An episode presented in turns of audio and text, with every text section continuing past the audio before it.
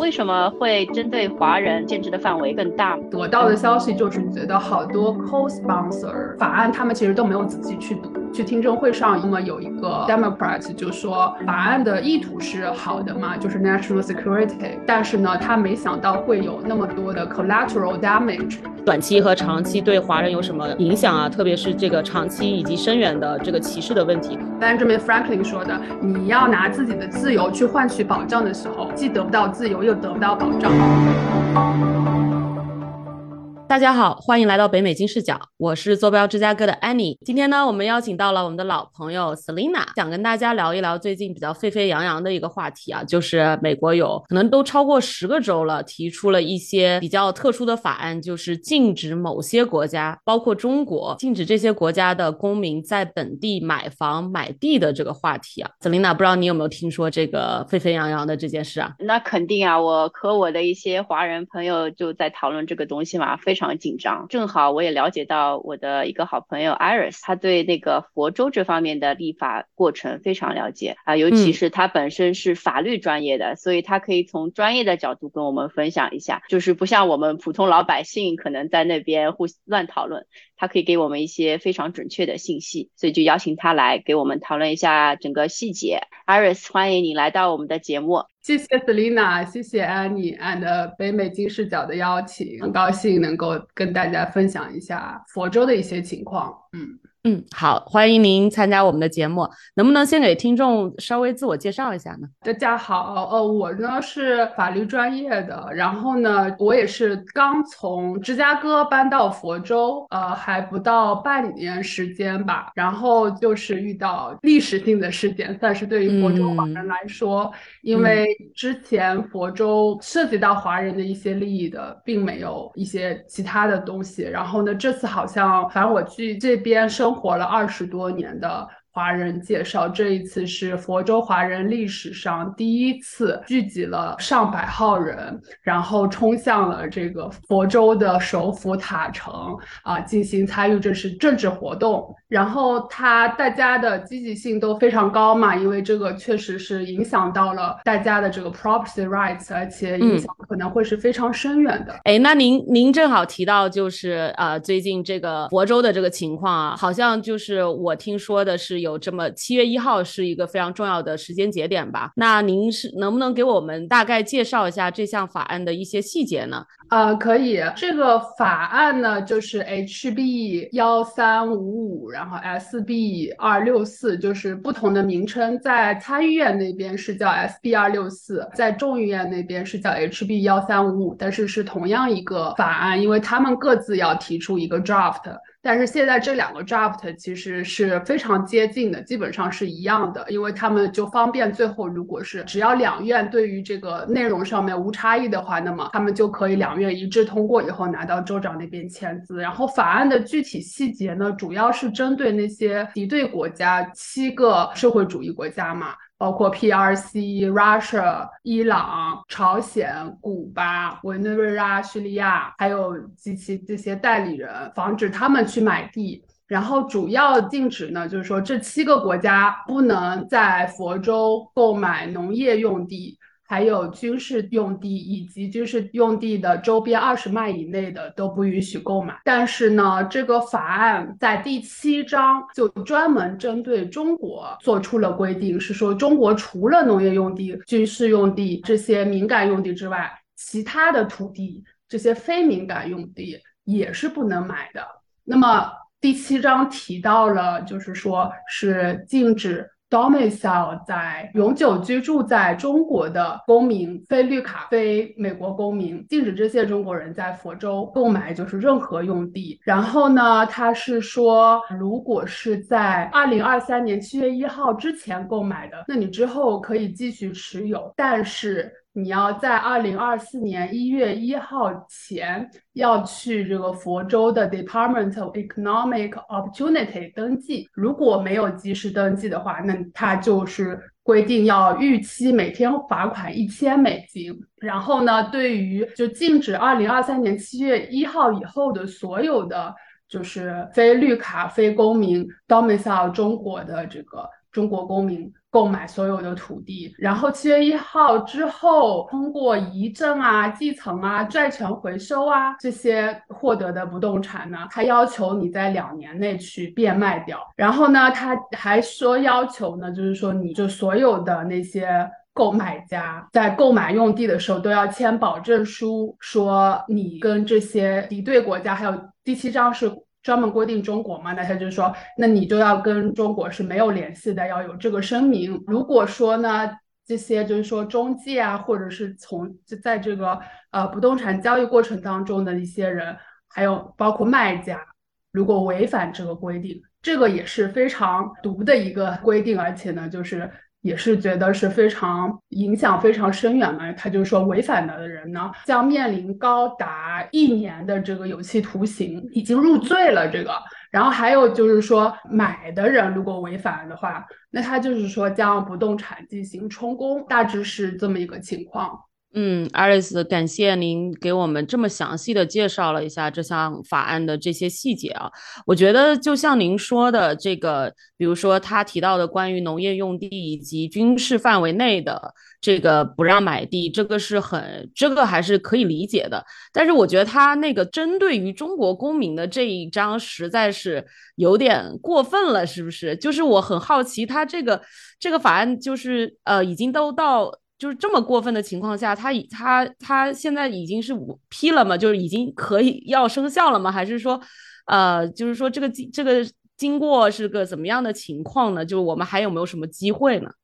嗯嗯，就是他这个是一个提案嘛，然后呢，现在还是在呃众议院这个阶段，就是说，如果是通过的话呢，那就是在七月一号啊就会生效，然后就开始执行了嘛。啊，嗯，但是呢，就是说如果没有通过的话，那他肯定之后要改呀，或者怎么样的，就是这个时间后面它的生效时间肯定会往后拖。但是它肯定是 suppose，就是说，呃，我如果这个通过的话，因为佛州的它的立法速度是非常快的，它是。众议院和参议院两院同时读这个法案，然后呢，就是一块儿进行。有些州可能我不太了解，其他州有些州可能是你先参议院读完通过了，然后放到众议院再去读。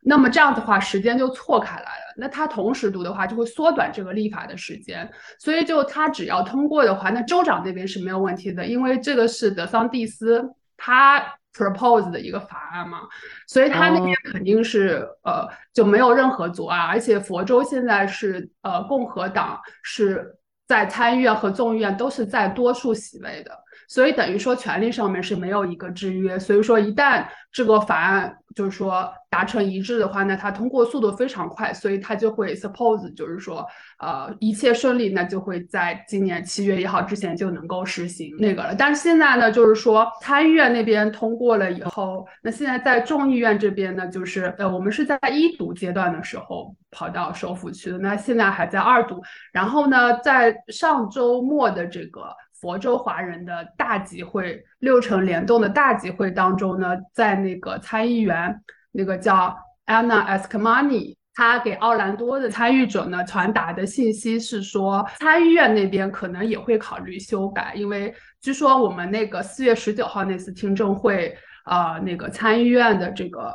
有一个代表也是去了，请了就是现场的他，他也听到了大家很多 concern，然后参议院那边可能要改，那参议院那边他说如果是有 amendment 的话，那参议院还要再投票，然后众议院这边呢，他呃就是 Anna Askmani 这个代表呢。就是说，就是因为我们上次去啊，这个听证会去了那么多人，然后呢，所以他们在这一周一直都没有进行二读，就推迟了，相当于是就按兵不动。但是呢，可能在下周可能会有一些进展，但是我们也是期待说有什么样的进展。现在是大概是这个情况，嗯。太好了，就是我们华人的声音也终于被听见了，然后也相应的至少有一定的影响吧。就是说，不知道最终结果会怎么样，但是至少让这些政客们听到，就是我们不是那些沉默的、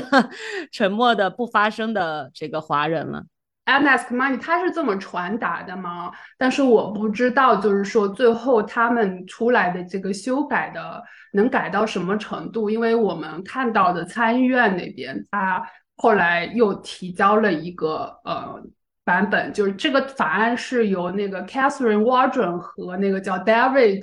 Raro 两个人，他们两个人主要负责好像起草这个这个法案的。然后那个 David Brero，我看在参议院就前几天嘛，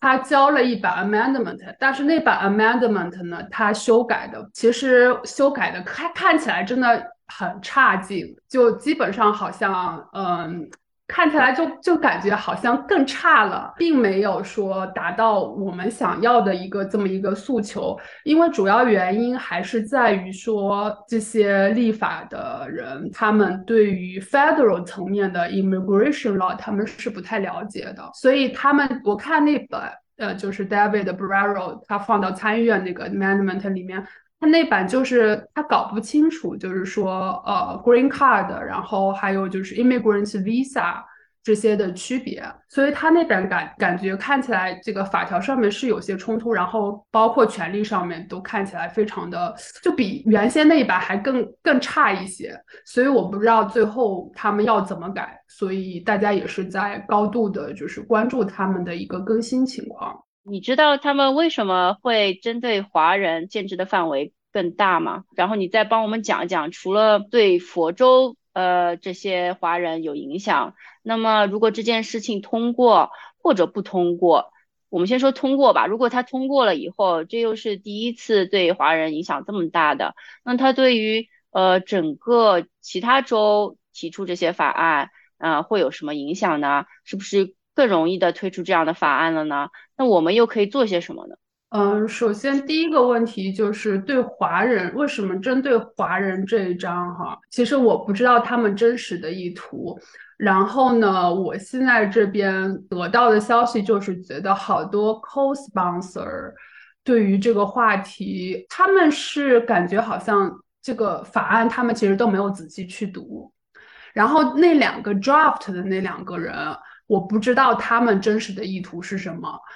因为好多就是我们去听证会上以后的，那么有一个 Democrat 就说法案的意图是好的嘛，就是 national security，但是呢，他没想到会有那么多的 collateral damage，所以呢，而且律师找他们去沟通的时候，呃，他们就是有一些 co-sponsor 是想不起来有第七章，就就第七章什么细节他们都不知道的。所以我觉得就是那问题可能就在于 draft 那几个人，就是 draft 这个法案的那几个人。首先，我不知道他们为什么要把中国就是特别的提出来，然后呃，对于那些非敏感用地也要也要这个禁止嘛。我猜啊，我不知道他们真实的意图，因为因为他们也不可能公布真实的意图。对，就是说，如果他们 intent 上面有有有歧视的话，那肯定就是违宪了。他们肯定说自己对违反宪法了。嗯，对。所以他们肯定也不会说嘛。那我我我猜的话嘛，就是一个他们可能会觉得，呃，中国比较对于他们来说比较强大，就可能对于其他什么俄罗斯、伊朗这个比起来，可能他觉得中国的威胁性比较大。另外一个的话，我觉得可能也是因为华人，我觉得声音太少了，所以他们就觉得动动大家的一点利益就就是没有关系，因为不会有很多阻力吧。我猜啊，当然这这是只是去恶意揣测揣测一些一些一些一些东西，然后还有一个就是呃，包括就是说这次其实华人当中也是很比较分裂的，那有一部分支持法案的人，他们就是觉得就是说呃，感觉好像每个中国人都是都 spy 那种感觉，然后呢，他们支持法案就是说。就华人知识法啊？为什么华人会觉得华人是 spy 啊？他就会觉得，就是说他们是仇恨那些就是贪官啊，然后他们就觉得这个法案。出来主要是为了防止中国人来炒房，然后把这个法案和加拿大的那个就是呃，我是想到这个的，我以为是这个原因，因为中国人比较有钱，我在想这个，对对对，然后就是好多那些就是好多好多这些支持这个法案人都是这么觉得的，然后我觉得原因有好多了，就是包括就是说他们可能自己不是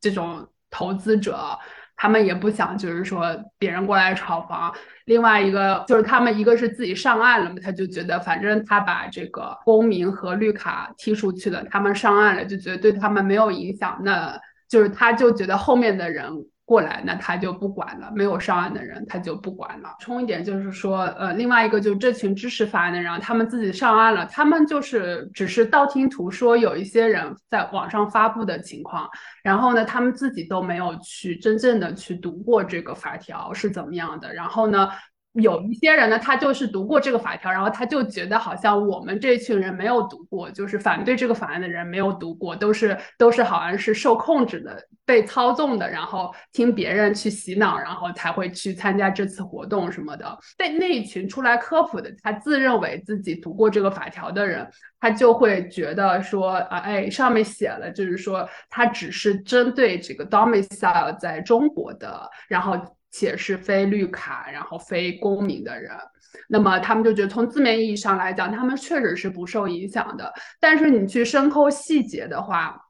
那就是对于这个绿卡和公民，其实还是有非常大的影响的。因为首先呢，那我跟一些这边佛州房产中介去交流嘛，那他们就说，你如果去买买房的话，那就是别人看到你这个。啊，你是一个中国的面孔，甚至就是亚裔的面孔，他们都会怀疑，就是说，那你是不是要去证明一下，你你不是中国人？那么就是说，你长着亚裔面孔的人，你去看房的时候，你就要被要求去出示你的这些 ID，说我是绿卡或者我是公民，我有美国护照这样子，对对吧？对你对啊，那别人的就是你长着其他种族的脸的人，你可能别人就不会被 challenge 这个问题。那这个就是在事实当中这是一个歧视了。另外一个的话，他们就是说，你华人的中介他们去预约房子的时候。即使现在这个法条没有生效，他就说现在有人去看房的时候，其他中介就开始问问这个华人中介，就是说你的你的客户是不是从中国来的？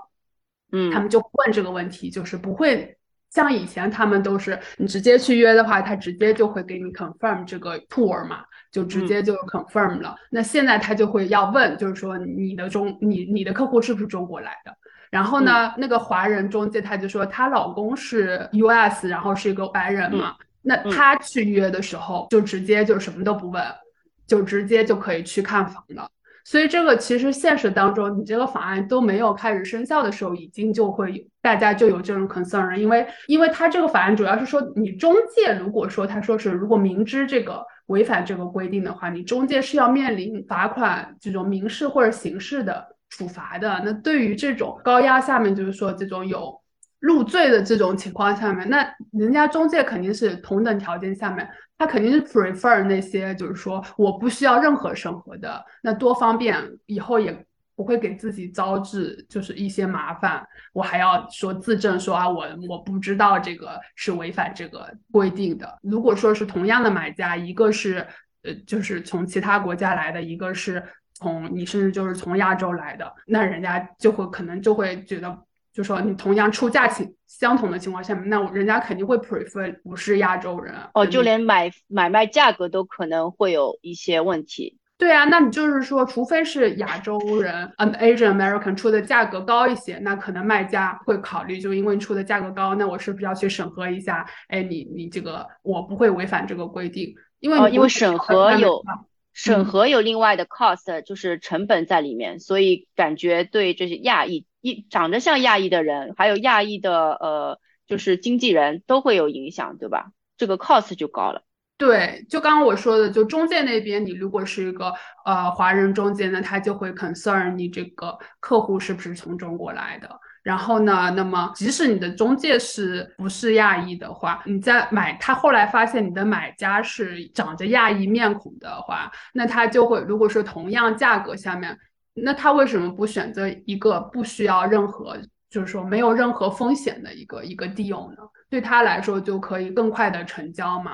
呃，对吧？所以就是这种潜在的这种歧视的效果，我觉得是很深远的。所以就是说，亚裔美国人或者绿卡持有者，他们就会觉得说，哎，那我就是愿意，他就觉得我交易的时候我就出示一下，呃，这个证件怎么了？不就是出示一下证件吗？但是就是说，就像那个 Benjamin Franklin 说的，你要拿自己的自由去换取保障的时候，呃，那你既得不到自由，又得不到保障。那这些人呢，他们就是觉得好像是说，哎，这个法案是出来防止这些来炒房的。那我作为一个，就是说，即使人家要求我去出示证件，那我就出示一下。我也我觉得这个对于我的这个 efforts 也没有多少啊。但是这种你你通过你牺牲你自己的自由。别人不需要出示，你需要出示。虽然说一些细微上的差别，但是你其实也是让予了自己的一部分自由，去别人不需要这么做，你要去这么做，你去换取一些保障，就是说换取啊这些你他认为的，就是那些防止炒房抬高价格的利益。对我觉得，而且这个。你在这个房地产的市场如果开了个先例，那可能也会在别的地方，人家也会对呃一些国家和华华人出行那个法律嘛，因为就是像在诉讼啊打官司的时候，他们都会引用一些案例的嘛，就说哎我们这个通过了，那我们是不是这边也可以通过嘛？所以影响很深远。有些人就不在乎这些啊细节上面的差异嘛，就说我出示一下无所谓，但是你就想。呃，人家就会觉得，就是从一个你不是非亚裔的角度来讲，人家就会觉得，哎，为什么你们亚裔要做这个事情，我们都没有啊？那是不是你们亚裔有问题啊？那么就会从这个，就是我就会觉得产生一个 ripple effect，到时候你这个效应会被放大。虽然说你只是一个从一开始细微的一些差别，但是你逐渐逐渐的这个。